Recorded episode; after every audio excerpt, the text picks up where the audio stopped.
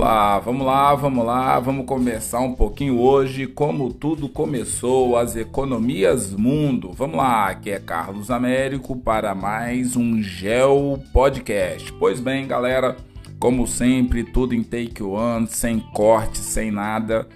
Carlos, por que tudo em take one? Porque eu não sei mexer com esses programas, esse negócio de editar, fazer vozinha entrando, não sei o que. Então, assim, eu faço como se fosse um grande áudio de WhatsApp. Vamos lá estudar um pouco, galera. Então é o seguinte, eu não sei para o que você está estudando ou o que, que você está aí achando dos podcasts, mas a intenção é que esse material sirva de apoio para a sala de aula, ok? Nós sabemos que está meio conturbado aí esse retorno às aulas, as pessoas ficaram praticamente dois anos sem colocar o pé legal dentro das escolas, voltaram aqui no Brasil, pelo menos voltaram ano passado, primeiro dois grupos, e esse ano alguns lugares aqui no Espírito Santo voltaram já no ano passado é, com as salas lotadas, esse ano em alguns outros lugares. Então, assim, o que acontece?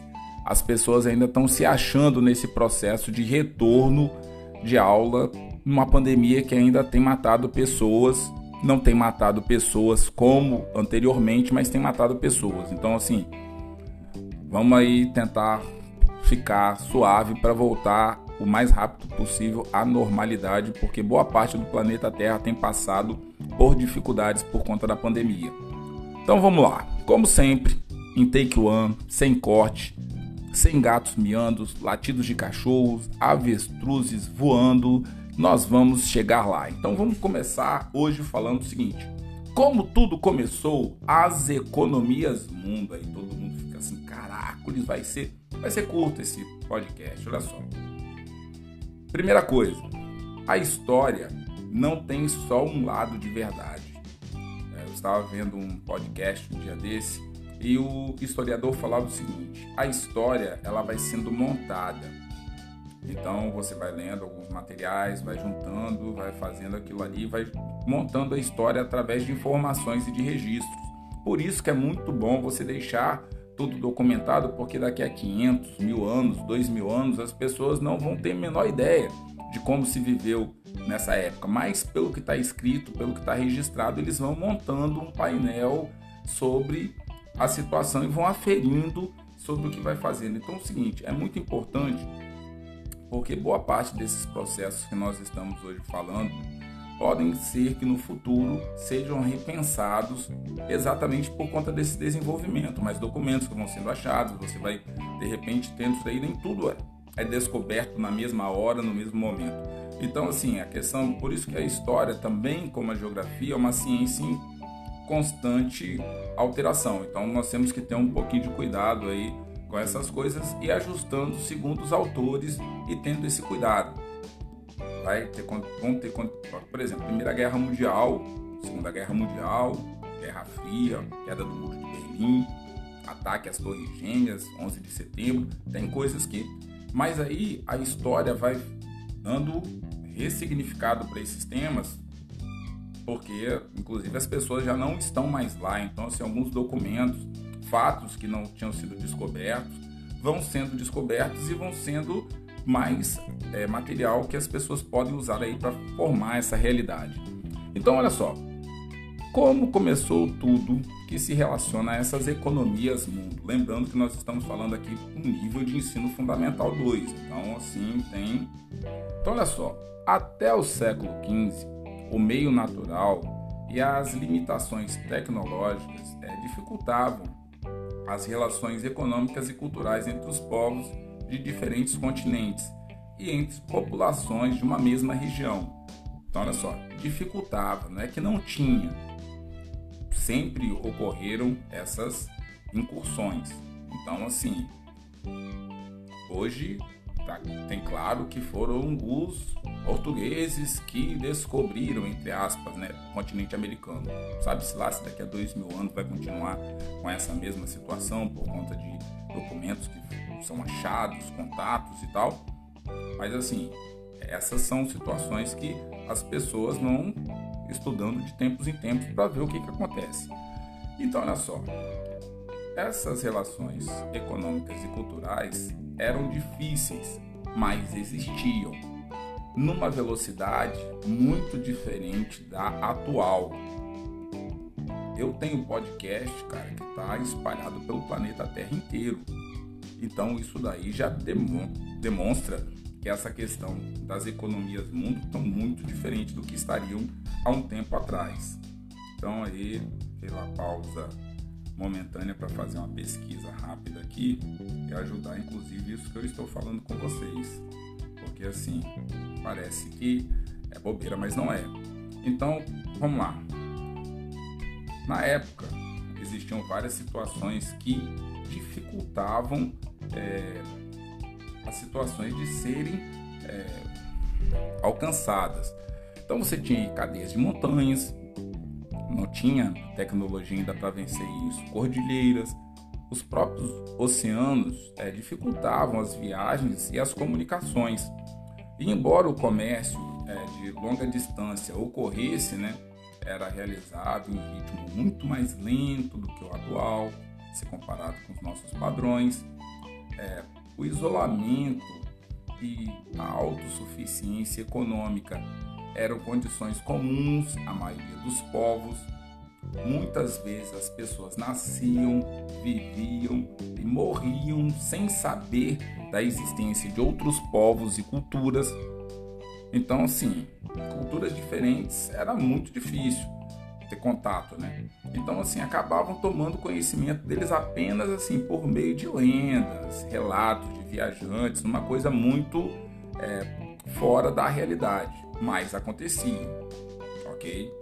E assim, até o século XV, é, a Terra abrigava cinco economias no mundo, né? Ou seja, cinco grandes regiões do planeta economicamente autônomas, né? Capazes de garantir o abastecimento de suas próprias populações. Então aí você tinha Europa, China, Índia, a África, Árabe e a América. Então vamos lá, vamos pontuar devagarinho. Europa, China, Índia, África Árabe, para quem não conhece ali a parte mais ao norte da África, e América. É ocupada né, por civilizações, no caso, pré-colombianas. Né? E aí nós temos os maias, os incas e os astecas, e que nós vamos depois falar um pouquinho. Entendeu? Então, só, mas não eram só os maias, incas e astecas. Esses eram só alguns dentre vários povos e várias nações que ocupavam aqui, né, o continente americano. E as desenvolviam-se, né, em grande parte separadas entre si, embora é, nos limites geográficos entre algumas delas ocorriam trocas culturais, comerciais e tudo mais. E esse cenário começou a ser modificado começou a ser redesenhado, né, com as transformações dessa economia mundo e de um sistema que é, necessitava de, é, naquela época, de começar a se reestruturar dentro do processo é, desse novo espaço que estava sendo descoberto. Então isso daí dá para você ver que essa economia mundo ela começava a ficar maior do que os espaços que ela já, já tinha ocupado anteriormente. E essa necessidade de, de ampliação, de crescer essa economia mundo, esse sistema mundo em direção à globalização é um reflexo. Existem autores que dizem que as grandes navegações foram é, o início das desse processo de globalização. Tem outros que já dizem que foi a revolução industrial. Então, assim, você, quando estiver fazendo uma prova que aborde globalização, você vai ter que prestar muita atenção no texto e vai ter que prestar mais atenção ainda nas respostas. Para que você de repente não esteja lendo um texto logo de, abaixo do texto, a pessoa faz uma pergunta e você vai na direção de uma resposta que talvez não seja correta, dentro de um assunto que você sabe que você domina. Então você tem que ter esse pequeno jogo de cintura. Se você tiver algum tipo de dificuldade, manda um oi aí que eu tento pontuar isso de uma forma mais estreita aí para que você consiga não vacilar nisso. Mas, tipo assim, toda a questão, não só de globalização. Lê o texto, vê a pergunta, se ela está concordando ou discordando, ou te fazendo refletir sobre aquilo ali, e qual resposta, a opção de resposta que melhor se enquadra com aquele assunto que está sendo abordado.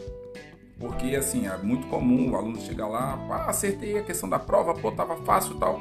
E depois, por conta de ter, de repente, vacilado de uma palavrinha aqui ou de um termo que remete a um tempo histórico, ele passa batido na questão e aí perde pontos. Voltando lá à questão das pessoas que viviam num só ponto. Se eu vivesse alguns séculos atrás, talvez no século XV, eu ficaria muito restrito à minha realidade aqui do Brasil.